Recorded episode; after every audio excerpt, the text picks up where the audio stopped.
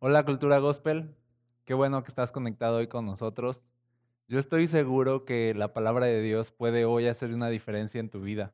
Estoy seguro que hoy al disponer tu corazón para venir delante de Dios, Dios va a hacer algo en ti, porque Dios es grande, Dios es más grande que cualquier cosa que estemos atravesando. Y quiero que sepas algo antes de entrar a la palabra, quiero que sepas que no estás solo.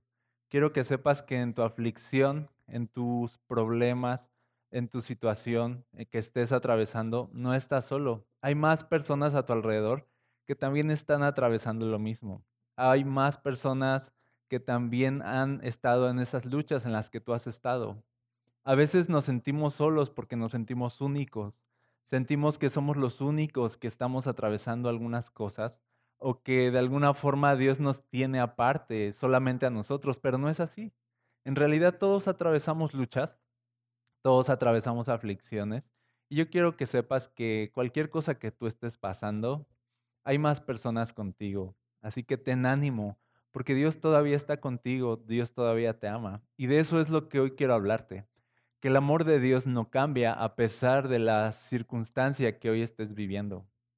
Así que vamos a pedirle a Dios que Él nos hable este día y vamos a orar. ¿Está bien?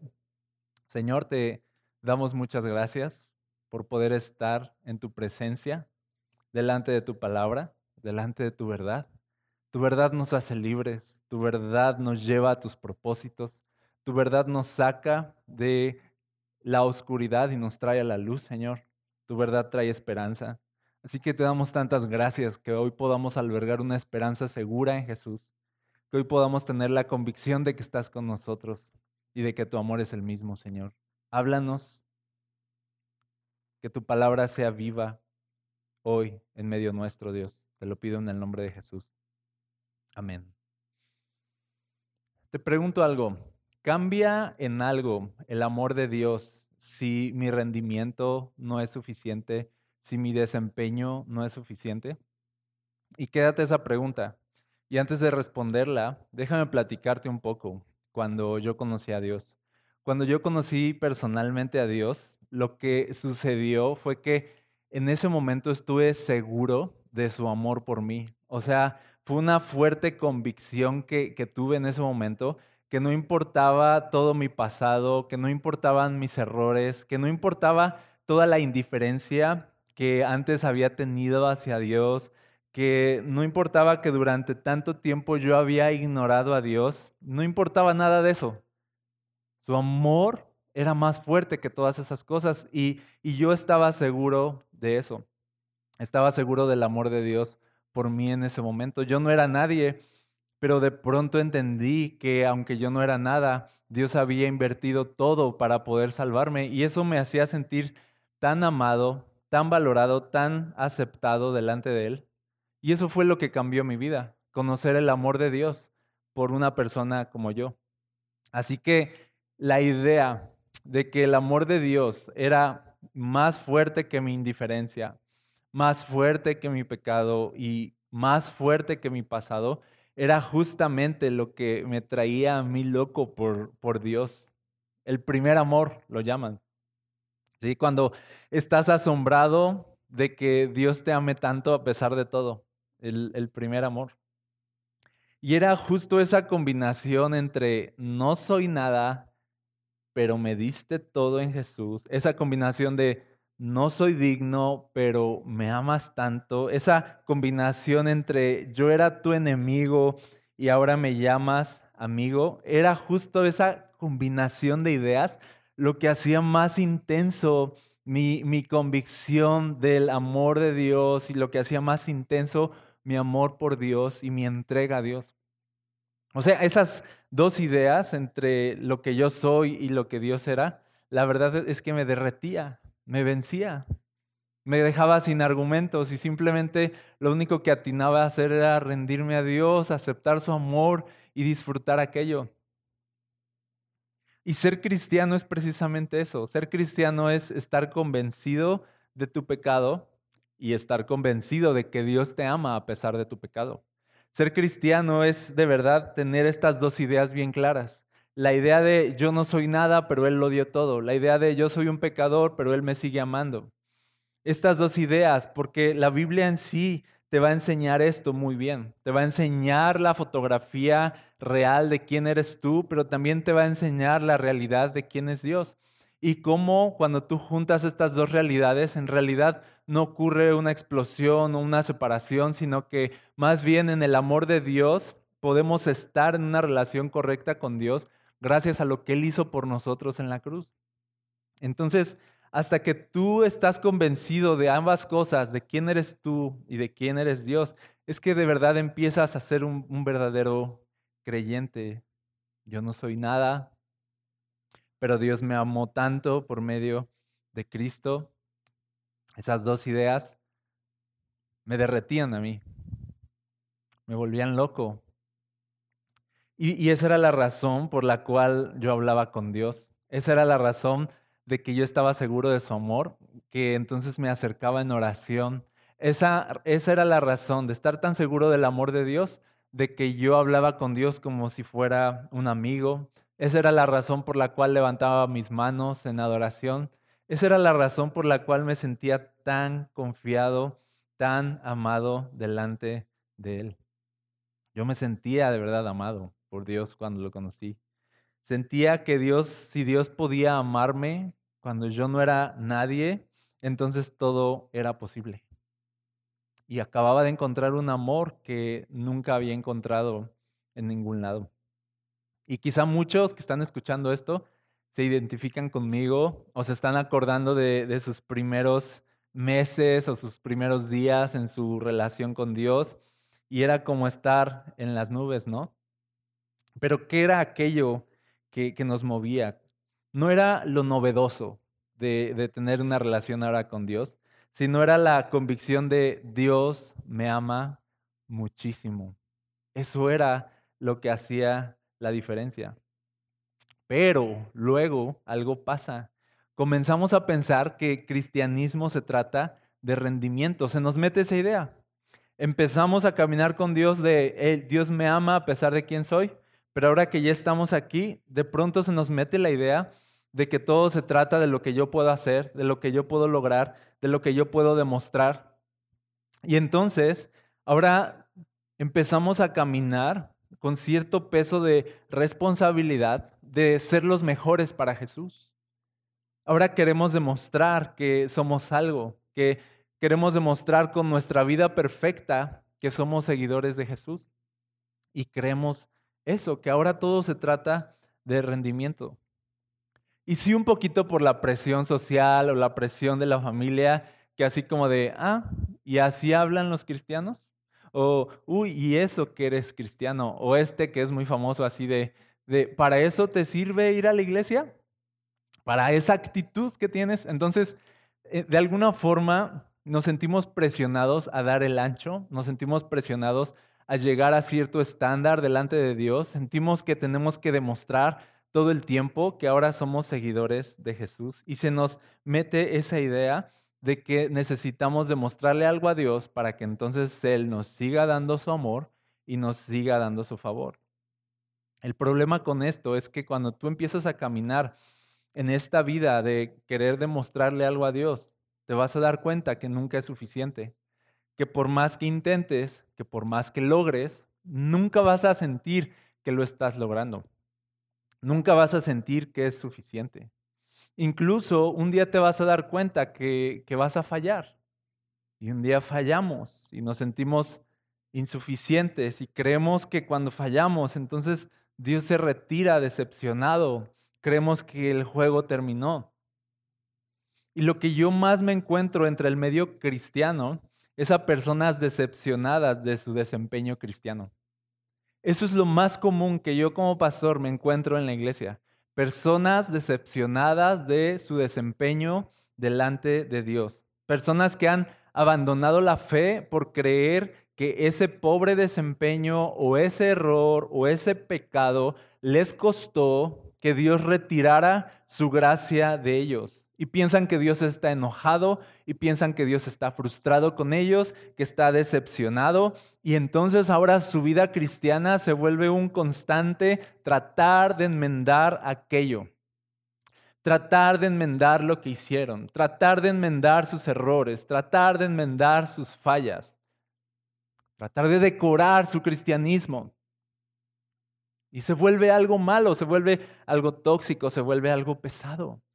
Ya no es como al principio, que a pesar de que no éramos nada, nos sentíamos amados y aceptábamos el amor de Dios de buena gana. No, ahora ya no. Ahora queremos demostrar algo. Ahora queremos ganarnos el amor que nos fue dado gratuitamente. No tiene sentido lo que estamos haciendo, pero lo hacemos. Entonces, algunos viven condenados de, como fallé, ahora tengo que demostrar, como me equivoqué, ahora tengo que mostrar mi valía y demostrar. Y algunos se vuelven entonces hiperreligiosos, otros adoptan posturas teológicas para sentirse importantes, para sentirse dentro, u otros peor, se rinden y vuelven atrás. Y lo que hoy quiero hacer al leer la Biblia contigo es quitarte esa idea de, Dios, la idea de que Dios está esperando tu mejor desempeño para entonces amarte. Porque si tú piensas eso, te vas a condenar a ti mismo a seguir intentando ser lo que no eres y hacer lo que no puedes hacer. O sea, condenarte a ti mismo a ser Dios. Así que déjame leerte Romanos 5.10 para empezar. Fíjate lo que dice, porque si siendo enemigos fuimos reconciliados con Dios por la muerte de su Hijo, mucho más, estando reconciliados, seremos salvos por su vida. Lo que la Biblia nos dice aquí es esto. Si cuando eras enemigo de Dios, Él te amó y Él te salvó, o sea, así como te acuerdas lo que estaba diciendo, ese primer amor, cuando no eras nada y Dios de todas maneras te amó, cuando eras enemigo, cuando toda tu indiferencia y tu falsedad y tu hipocresía y tu pecado no importó y Él te amó y te abrazó en su gracia y no te dejó ir y a pesar de que te rehusaste, Él te atrapó en sus redes de amor y te dijo, eres mío y no te vas y entonces tú te quedaste todo absorbido ahí por tanta gracia. Y dice, dice aquí la Biblia, cuando eras enemigo recibiste un abrazo de amor así tan fuerte. Cuando eres, eras enemigo, fuiste reconciliado con Dios. Cuando eras enemigo. Dice entonces, este es, este es el asunto, dice, ¿cuánto más ahora? ¿Cuánto más ahora que ya estás reconciliado? ¿Cuánto más ahora que ya eres hijo de Dios? ¿Cuánto más ahora que ya eres amigo de Dios? ¿Cuánto más ahora que fuiste reconciliado? ¿Qué quiere decir reconciliado? Escucha bien esto, quiere decir que Dios no tiene nada en tu contra. Dios no está enojado contigo, reconciliado. Tú no le debes nada a Dios, reconciliado. Tu relación con Dios es perfecta en Cristo Jesús, reconciliado. El amor que Dios te tiene es suficiente para tapar tu vergüenza, tus errores, tus pecados, reconciliado. Tú estás bien con Dios, Dios está bien contigo, reconciliado. Dice, ¿cuánto más ahora que eres reconciliado con Dios, Dios no va a mostrar su favor y va a mostrar su amor y te va a salvar? Si cuando no eras nada, Él lo hizo, dice, ahora que eres su hijo, ¿cuánto más no lo va a hacer? Eso es lo que dice la Biblia, pues mucho más ahora. Mucho más ahora. Lo que nos está diciendo la Biblia es, es así como de, ¿en serio creen que si Dios los amó cuando eran enemigos, ¿te va a retirar su amor ahora que ya eres su amigo? ¿En serio creen eso? Si tú crees que el amor de Dios era mucho cuando no merecías nada, adivina qué, el amor de Dios es igual de fuerte hoy por ti ahora que eres suyo, ahora que están reconciliados. ¿Tú has creído en Jesús para tu salvación? Adivina qué, eres de la familia de Dios. Eres de su propiedad. Él no te va a echar de casa. Él no ha dejado de amarte ni un segundo de tu existencia. Entonces vuelvo a la pregunta inicial. ¿Cambia en algo el amor de Dios por mí si no rindo lo suficiente? Y la Biblia aquí dice, claro que no. El amor de Dios por ti no va a cambiar. Claro que no, estás reconciliado con Dios. Pero esta idea de que tú te sientas insuficiente, de que tú te sientas indigno, es una idea que el enemigo quiere sembrar en nosotros para que al sentirte culpable, al sentirte condenado, entonces tú te alejes de Dios en vez de reconocer que aún eres amado, de que aún eres aceptado y entonces te puedes acercar a Él. La idea aquí es que nos apartemos de Dios.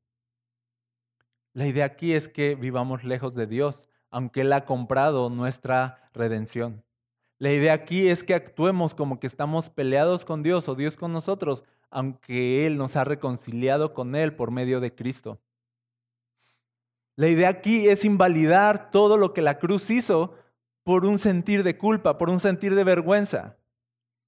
Es vivir la cruz y el Evangelio de una manera incorrecta es no tomar en cuenta todo el sacrificio de Jesús por nosotros y actuar como si no hubiera tal sacrificio de por medio y actuar como si no hubiera sangre de por medio clamando a nuestro favor. Actuar como si fuéramos todavía enemigos, actuar como que al primer error entonces ya hay decepción del cielo hacia nosotros, que a la primera falla entonces el amor de Dios empieza a cambiar y que ahora tenemos que hacer cosas para volver a ganarnos algo de Dios y no es así. No necesitamos demostrar nada, no necesitamos ganarnos un amor que nos fue dado gratuitamente en Cristo Jesús.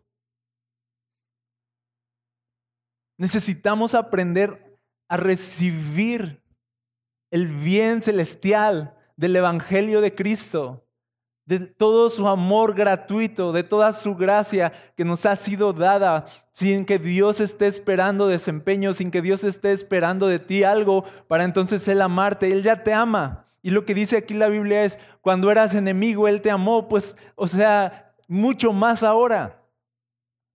Mucho más ahora, Dios te ama. Y a veces decimos cosas como, siento que me ha alejado yo lo escucho mucho, ¿ok? Siento que me he alejado de Dios. Siento que he estado distraído. Siento que le he fallado a Dios. Y detrás de ese sentir que es real, hay un peso en tu corazón de condenación, hay un peso de vergüenza que te impulsa a alejarte de Dios en vez de acercarte a Él. ¿Tú crees que ese sentir de me siento alejado, me siento distraído, siento que le he fallado a Dios, siento que Dios espera más de mí, no se lo he dado. ¿Tú crees que ese sentir cambia en algo el amor de Dios?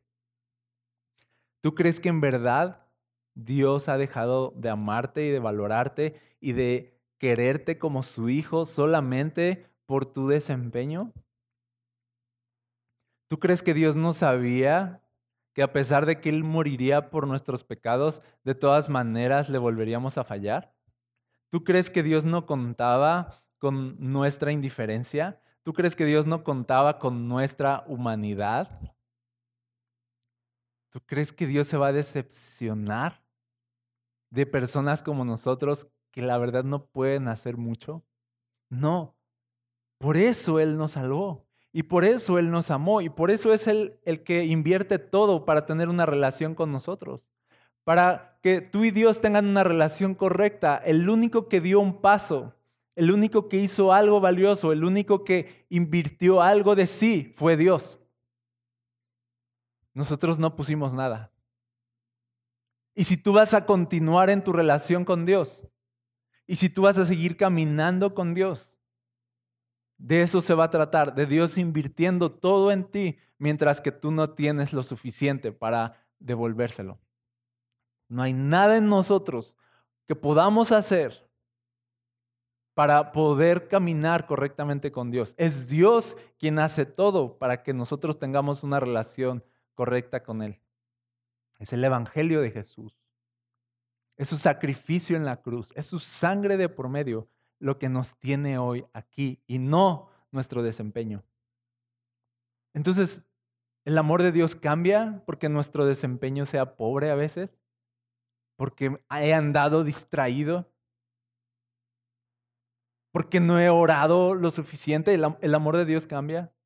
El amor de Dios cambia porque tropecé. El amor de Dios cambia porque fallé. El amor de Dios cambia porque estoy siendo tentado. El amor de Dios cambia porque estoy teniendo estos deseos pecaminosos dentro de mí. El, el, amor de Dios cambia por tener estos pensamientos oscuros en mí y estar luchando contra el pecado. El amor de Dios cambia y dice la Biblia, no, no cambia. Acuérdense que cuando eran enemigos Dios los amó muchísimo. ¿Cuánto más ahora que están reconciliados con Dios? no los va Él a salvar y seguir amando. Dios se sigue ocupando de ti, no solo cuando naciste en el Evangelio, sino mientras caminas en el Evangelio, Dios se, Dios, Dios se sigue ocupando, Dios se sigue ocupando de ti. Dios se sigue ocupando de ti, Dios lo tiene bajo control. Se sigue tratando de lo que Él te da, no de lo que tú le das. Se sigue tratando de su amor por ti, se sigue tratando de su gracia sobre ti. Nunca, nunca, nunca se ha tratado de ti ni de mí. Si hoy somos algo, si hoy tenemos algo bueno, es porque Dios es bueno, es porque su amor está sobre nosotros. No cometas el error de estar buscando ganar cosas delante de Dios. No cometas el error de estar buscando que tu desempeño te haga sentir orgulloso, te haga sentir mejor o más alto que los demás, o más digno que los demás, o más digno de Dios, o más digno de sus bendiciones. No cometas ese error. Ese no es el Evangelio. Dios ya te ama justo ahora, en tus luchas, en tus fracasos con tu pasado. Dios te ama justo ahora y te ha reconciliado con Él por medio de Cristo Jesús. Eso es lo que hoy quiero decirte con todo mi corazón. Dios te ama. Dios no se ha alejado de ti. Dios no se ha apartado de ti. Y para recalcarlo aún más, quiero leerte otra cita que está en Romanos capítulo 8, verso 35. Fíjate lo que dice. Dice, ¿acaso hay algo que pueda separarnos de, del amor de Cristo? ¿Será que Él ya no nos ama si tenemos problemas o aflicciones? ¿Si somos perseguidos o pasamos hambre? ¿O estamos en la miseria? ¿O en peligro? ¿O bajo amenaza de muerte? Salto al verso 37. Dice, la Biblia solita responde y dice, claro que no. A pesar de todas estas cosas, nuestra victoria es absoluta por medio de Cristo, quien nos amó. Dice, y estoy convencido de que nada podrá jamás separarnos del amor de Dios. Nada, dice, ni la muerte, ni la vida, ni ángeles, ni demonios, ni nuestros temores de hoy, ni nuestras preocupaciones de mañana, ni siquiera los poderes del infierno pueden separarnos del amor de Dios. Ningún poder en las alturas ni en las profundidades, de hecho nada en toda la creación podrá jamás separarnos del amor de Dios que está revelado en Cristo Jesús, Señor nuestro. ¿Qué es lo que nos está diciendo aquí la Biblia? El amor de Dios va a ser lo único constante en tu vida a través de todas las temporadas, aflicciones y sufrimientos que tú vayas a vivir. O sea, tu vida va a cambiar muchísimo. Vas a atravesar muchas circunstancias. Cuando pases hambre, cuando pases desnudez, cuando pases peligros, cuando pases espada o persecución o amenazas, cuando pases por enfermedad, cuando pases por escasez, cuando pases por todos esos valles oscuros, dice aquí la Biblia que el amor de Dios va a permanecer ahí, va a ser lo único constante en tu vida. Y yo lo he visto, yo creo que tú también lo has visto, cómo nuestra vida va cambiando tanto cómo nuestra vida va cambiando tanto a, través de los años y cuando te fijas bien, lo único que no ha cambiado es el amor de Dios. Lo único constante, lo único fuerte, lo único que sigue ardiendo es el amor de Dios. Muchas cosas se acaban, muchas cosas pasan, personas pasan, amigos pasan, situaciones pasan, enfermedades pasan, se van, situaciones cambian, pero lo único que va a seguir como una llama ardiendo, es el amor de Dios por ti. Dios va a estar contigo en cada temporada. Su amor no va a cambiar a pesar de que pases por cualquier aflicción, sufrimiento o temporada difícil. Eso es lo que está diciendo aquí. Nada puede separarte del amor de Dios. Pero fíjate aquí que dice que somos más que vencedores por medio de Cristo quien nos amó. Que tenemos una victoria absoluta por medio de Cristo que nos amó. O sea, que en medio de todas las adversidades que viviremos, tenemos una victoria que sobrepasa esas adversidades. Pero dice aquí, ¿cómo viene esa victoria? Dice, viene por medio de aquel que nos ha amado, que es Jesús. No, nosotros no somos los que vencemos. Es Jesús en nosotros que nos ayuda a vencer. Es su amor que prevalece en nosotros, que nos ayuda a estar por encima de cualquier cosa que atravesemos. Entonces no, no son, no es que nos mantenemos motivados, no son frases bonitas que nos mantienen a flote, es Jesús es su amor. Es, dice, somos más que vencedores por medio de su amor. No se trata de ser optimistas, no se trata de esfuerzos humanos, no se trata de determinación, se trata del poder de Dios en tu vida, se trata de Jesús actuando en tu vida. De eso se trata el cristianismo. De eso se trata desde el día uno que tú conociste y de eso se sigue tratando hasta hoy. No se trata de tu desempeño, se trata del poder de Dios en tu vida. Dejemos de pensar que cristianismo somos nosotros manteniéndonos a flote y entendamos que cristianismo es Jesús en nosotros manteniéndonos a flote, haciéndonos más que vencedores. No somos nosotros, es Jesús en nosotros. Y yo quiero invitarte hoy a que tú lo compruebes en tu vida. Creer que el amor de Dios sigue contigo ahí en tu peor adversidad, en tus momentos difíciles. Y que ahí en tus momentos difíciles tú puedas admitir tu debilidad, tú puedas admitir de no puedo, no me alcanza y empiezas a solicitar su poder, empiezas a solicitar su espíritu, empiezas a solicitar su ayuda, empiezas a solicitar escuchar su voz para que su voz sea más fuerte que todas las cosas que están pasando, para que su palabra sea más fuerte que todas las voces alrededor, para que su voz sea más fuerte que tus miedos. Porque si algo necesitamos en medio de todas estas situaciones que dice aquí la Biblia, si algo necesitamos es que la voz de Dios sea más fuerte que toda nuestra incertidumbre, que todos nuestros miedos, que su amor sea más fuerte que nuestra vergüenza. Necesitamos que este libro deje de ser una teoría y se convierta en una realidad, porque te voy a decir algo, Jesús no es un libro, Jesús es una realidad. Incluso tú ves que la, que la Biblia dice que Jesús es la palabra que se hizo carne, que se hizo hombre, que se hizo real, que se hizo palpable. Por lo tanto, el amor que Dios nos tiene tampoco es un libro bonito, tampoco es una filosofía. El amor de Dios es algo real, no es, no es una leyenda. El amor de Dios es una persona que vino al mundo y que sangró por nosotros. Derramó sangre por nosotros. El Dios inmortal se hizo mortal por amor a nosotros. El Dios eterno se hizo hombre por amor a nosotros. El Dios de los cielos vino a la tierra y sangró. Y así de real es Jesús y su amor por ti. O sea, es un amor demostrado. Es un amor real.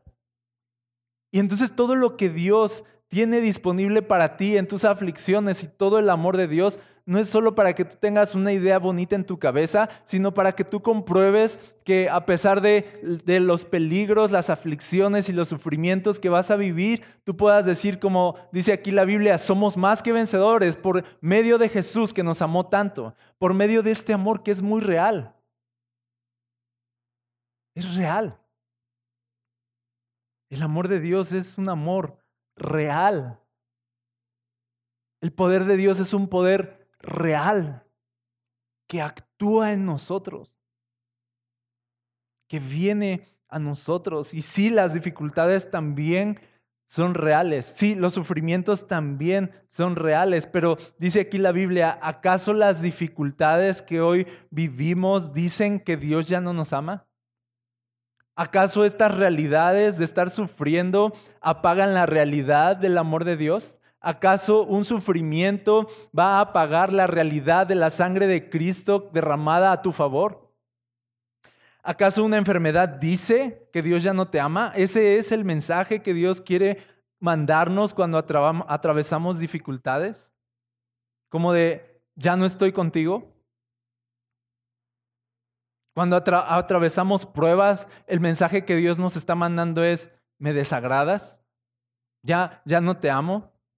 Cuando pasamos problemas, cuando pasamos escasez, ¿acaso el mensaje que Dios nos está dando es, ya me desagradas, ya mi favor no está contigo.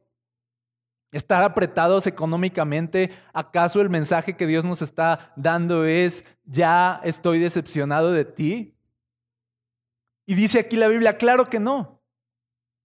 Dice la Biblia, no, estas cosas no determinan cuánto Dios nos ama. Debemos dejar de calificar el amor de Dios de acuerdo a las circunstancias. El amor de Dios va más allá de lo que sucede en este mundo. Estas cosas que nos pasan no es Dios diciéndonos que ya no nos ama. Estas cosas en realidad solo van a realzar el amor que Dios nos tiene. Y cuando Pablo aquí está hablando de todas estas dificultades, de ser perseguidos, de pasar hambre, de tener problemas, de todas estas cosas que él está describiendo, en realidad en la Biblia tú te das cuenta que son cosas que él vivió. Y entonces Él no es que esté imaginando, no es que esté tratando de inflar el amor de Dios o su gracia, sino que Él está diciendo, a ver, yo he pasado todas estas cosas y les puedo decir que he comprobado que a pesar de todas estas cosas, somos más que vencedores por medio del amor de Dios. Así que estoy bien seguro y bien convencido de que nada en este mundo puede separarnos del amor de Dios, que no hay tribulación que sea más grande que el amor de Dios. Lo único que no se apaga nunca es el amor de Dios. El amor de Dios no se ha apartado de mí ni de ti. Si algo debemos comprobar como cristianos es el amor de Dios que está con nosotros y es tan real aún en el peor momento. Así que quiero invitarte a hacer algo. Ahí en tu peor momento, ahí en tu dificultad, ahí en esa cosa que sientes que ya te rebasó, ahí solicite el poder de Dios. Ahí solicita todo lo que está disponible en Cristo Jesús, que todavía está a tu favor. No dejes que una dificultad económica te haga sentir que Dios está tratando de mandarte un mensaje de odio o de repudio. No es así. La gran prueba aquí es que tu fe no se apague, la fe en ese amor que Dios te tuvo en Cristo no se apague a pesar de lo que estás viviendo. Esa es la gran prueba. La gran prueba es que tú puedas decir, ok, estoy pasando dificultades, pero yo sigo creyendo, mi fe está intacta en que el amor de Dios por mí es exactamente igual, que Él me está sonriendo todavía desde el cielo y que tengo su favor todavía. Y que puedo solicitar su poder y su ayuda todavía. Y que yo voy a vencer estas dificultades por medio de Jesús y su poder en mí que Jesús sigue conmigo. Esa es la gran prueba. No importa que yo estoy atravesando esto, Dios sigue por mí. Dios sigue a mi favor. Dios sigue amándome igual. Mi fe no se apaga. ¿Sabes por qué? Porque el amor de Dios no se apaga. Mi fe no se apaga porque el amor de Dios no se apaga.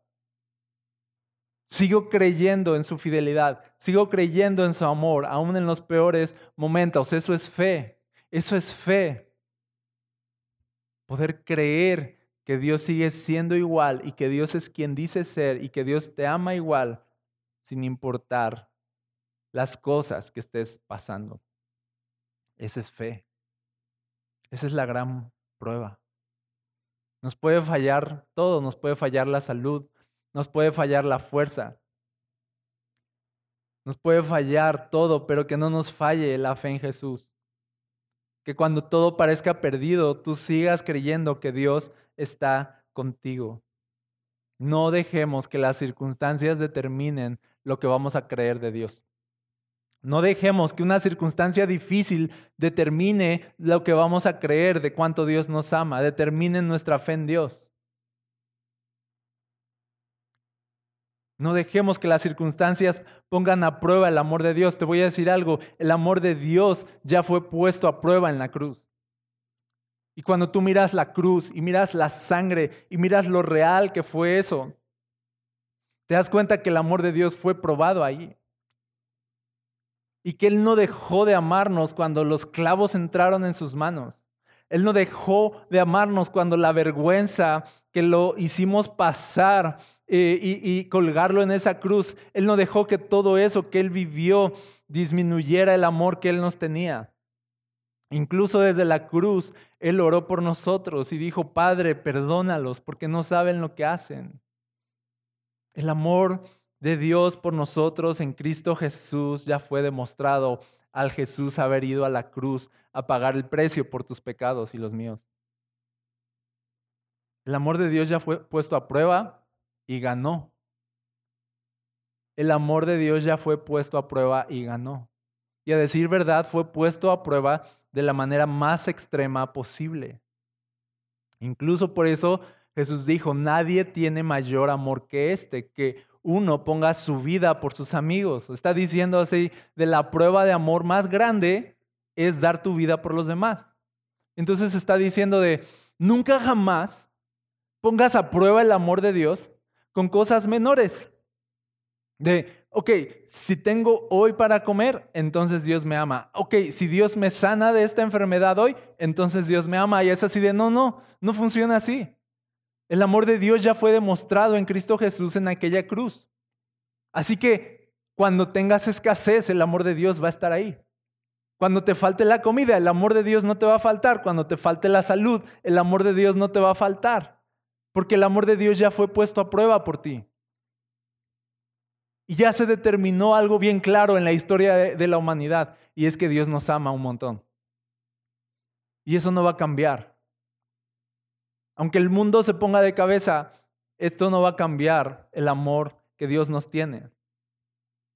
Así que sí, vamos a atravesar sufrimientos, pero el amor de Dios, el amor de Jesús va a ser tan real en nuestros sufrimientos. Y dice aquí la Biblia, y venceremos por medio del amor que Dios nos tiene.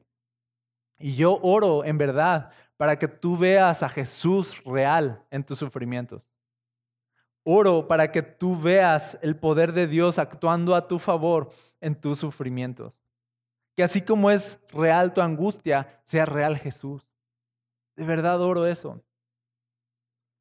Entonces somos más que vencedores.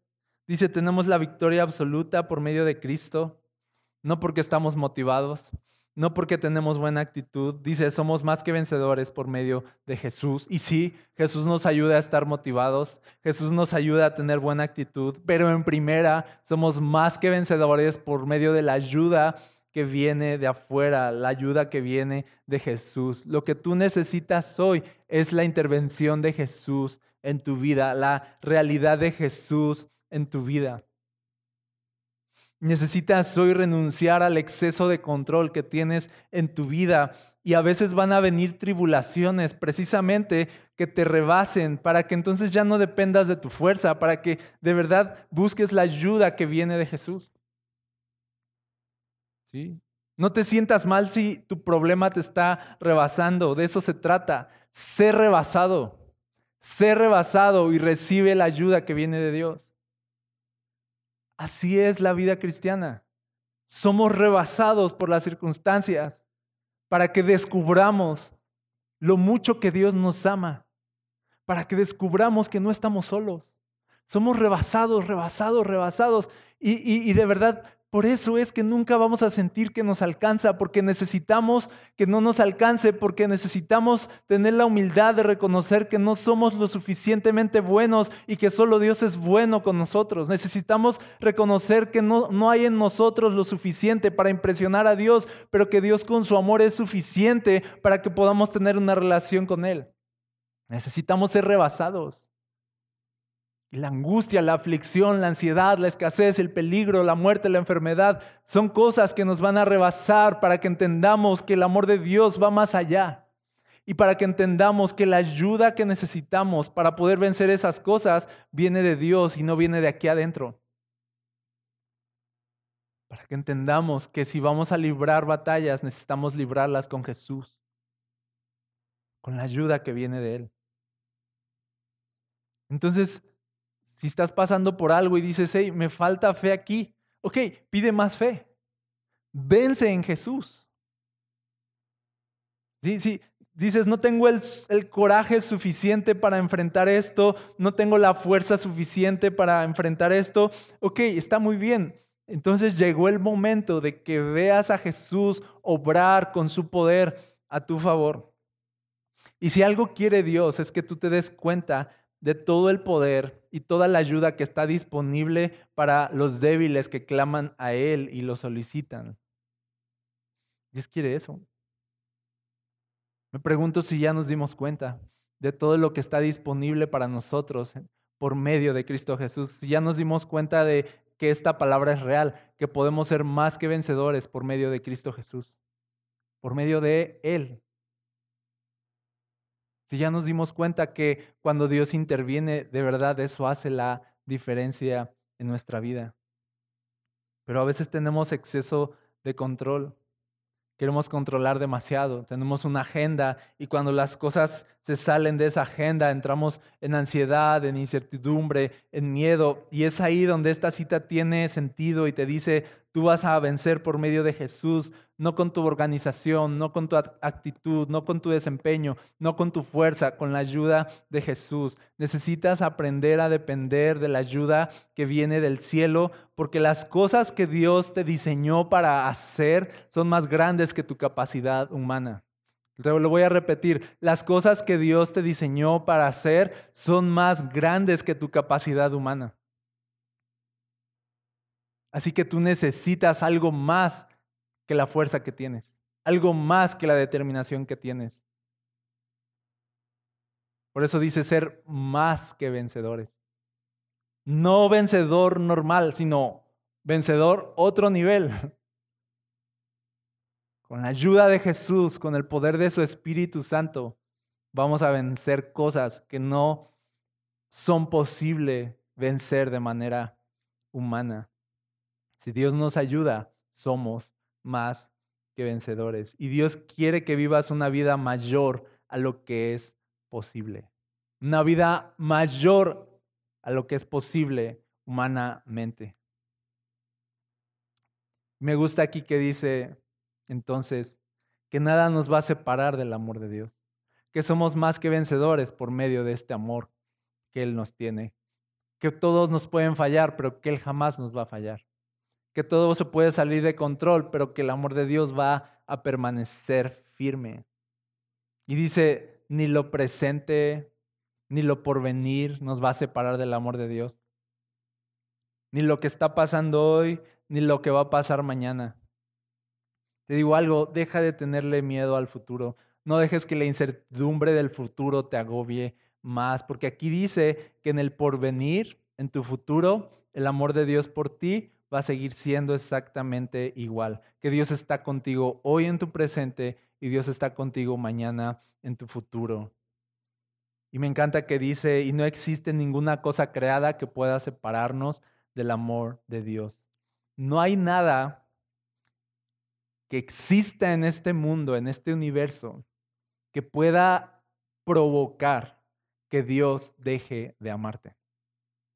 Nada. No hay nada. No hay nada que pueda provocar que Dios deje de amarte. Así que, ¿tú crees que no haber orado lo suficiente va a hacer que Dios deje de amarte?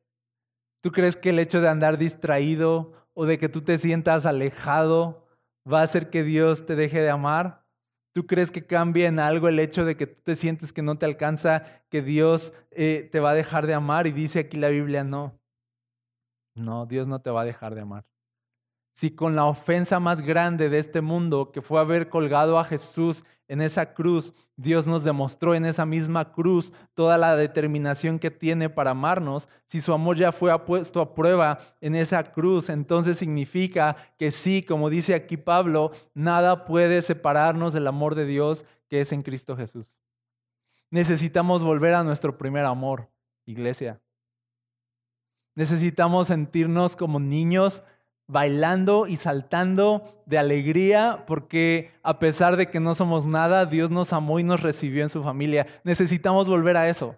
Necesitamos quitarnos todas nuestras ropas de nuestro performance religioso, de todo lo que eh, habíamos estado intentando para impresionar a Dios o a los demás y admitir simplemente que si somos algo es por todo lo que Él hizo por nosotros y que si hemos llegado hasta aquí es porque somos más que vencedores por medio de su amor y no por nada que hayamos hecho. Necesitamos volver a bailar de alegría. Necesitamos volver a regocijarnos en la presencia de Dios sin importar nada volver a deleitarnos en el amor que Dios nos tiene y disfrutarlo de aquí hasta la muerte. Necesitamos volver a sonreír por la sencilla razón de que tenemos un Dios que jamás se va a apartar de nosotros. Necesitamos despojarnos de todos los pretextos que hemos puesto de por medio para sentirnos avergonzados y admitir de, hey, yo ya fui reconciliado con Dios por medio de Cristo y no hay nada que pueda separarme de Él, así que simplemente voy a voltear al cielo y voy a sonreírle y voy a decirle a Jesús cuánto lo amo, sin importar quién soy, sin importar lo que he hecho o lo que me falta por hacer. En este momento soy amado por Dios y nada en este mundo va a cambiar eso. Nada en este mundo va a nunca del amor que Dios te tiene. Vuelve a tu primer amor. Vuelve a tu primer amor. No estás lejos. Dios ya lo hizo. Solamente vuelve a sus brazos. Solamente vuelve a Él. Te está esperando. ¿Está bien?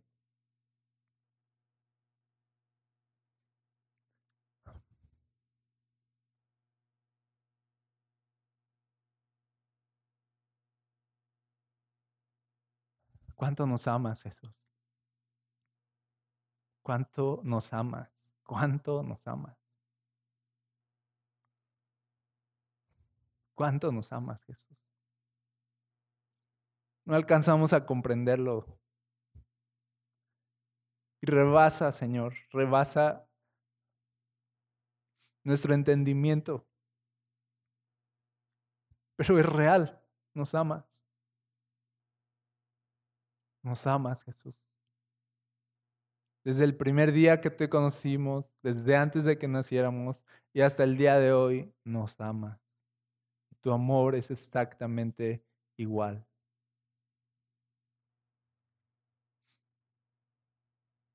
Hoy venimos a ti, nos volvemos a ti. Y te decimos, hey, te amamos también. Y ya, así de simple. Sí, no traemos nada, Dios, no traemos nada. Venimos vacíos. No traemos logros, no traemos nuestro performance religioso, no, no traemos mucho historial aquí.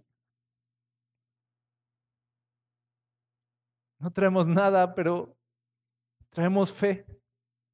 La fe de sabernos amados por ti, aceptados por ti a pesar de que no somos nada, Jesús. No, no tenemos nada que darte tú diste todo por nosotros y eso es suficiente. Y por eso estamos aquí. Queremos bailar contigo, alegrarnos contigo, sonreír, volver a vivir, Señor. Apaga la vergüenza, apaga la culpa, apaga los temores, apaga todo aquello que nos tenía alejados de ti y vuélvenos hoy a ti, Señor. Vuélvenos a nuestro primer amor. Cuando disfrutábamos de caminar contigo. Cuando caminar contigo no era una carga, sino un deleite. Cuando no teníamos miedo del porvenir, porque estábamos seguros de que tú estarías ahí también.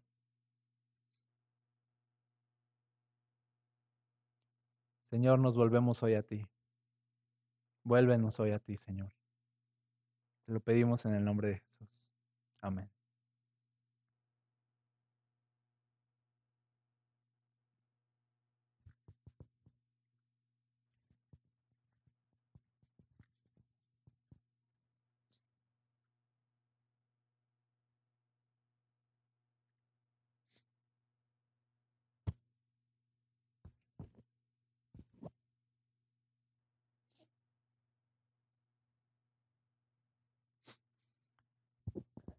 Iglesia, Dios te bendiga mucho. Qué padre que estuviste conectado en esta reunión con nosotros. Me da mucho gusto poder compartir estos tiempos contigo. Gracias por darme el privilegio de poder servirte a través de estas reuniones en línea y esperamos muy pronto podernos ver de manera presencial. Mientras tanto, aguardemos que Dios tiene sus tiempos, Dios tiene sus formas. Mientras tanto, esperemos en Él. ¿Está bien? No te desconectes, tenemos unos avisos que darte y te veo el siguiente domingo a la misma hora. Dios te bendiga.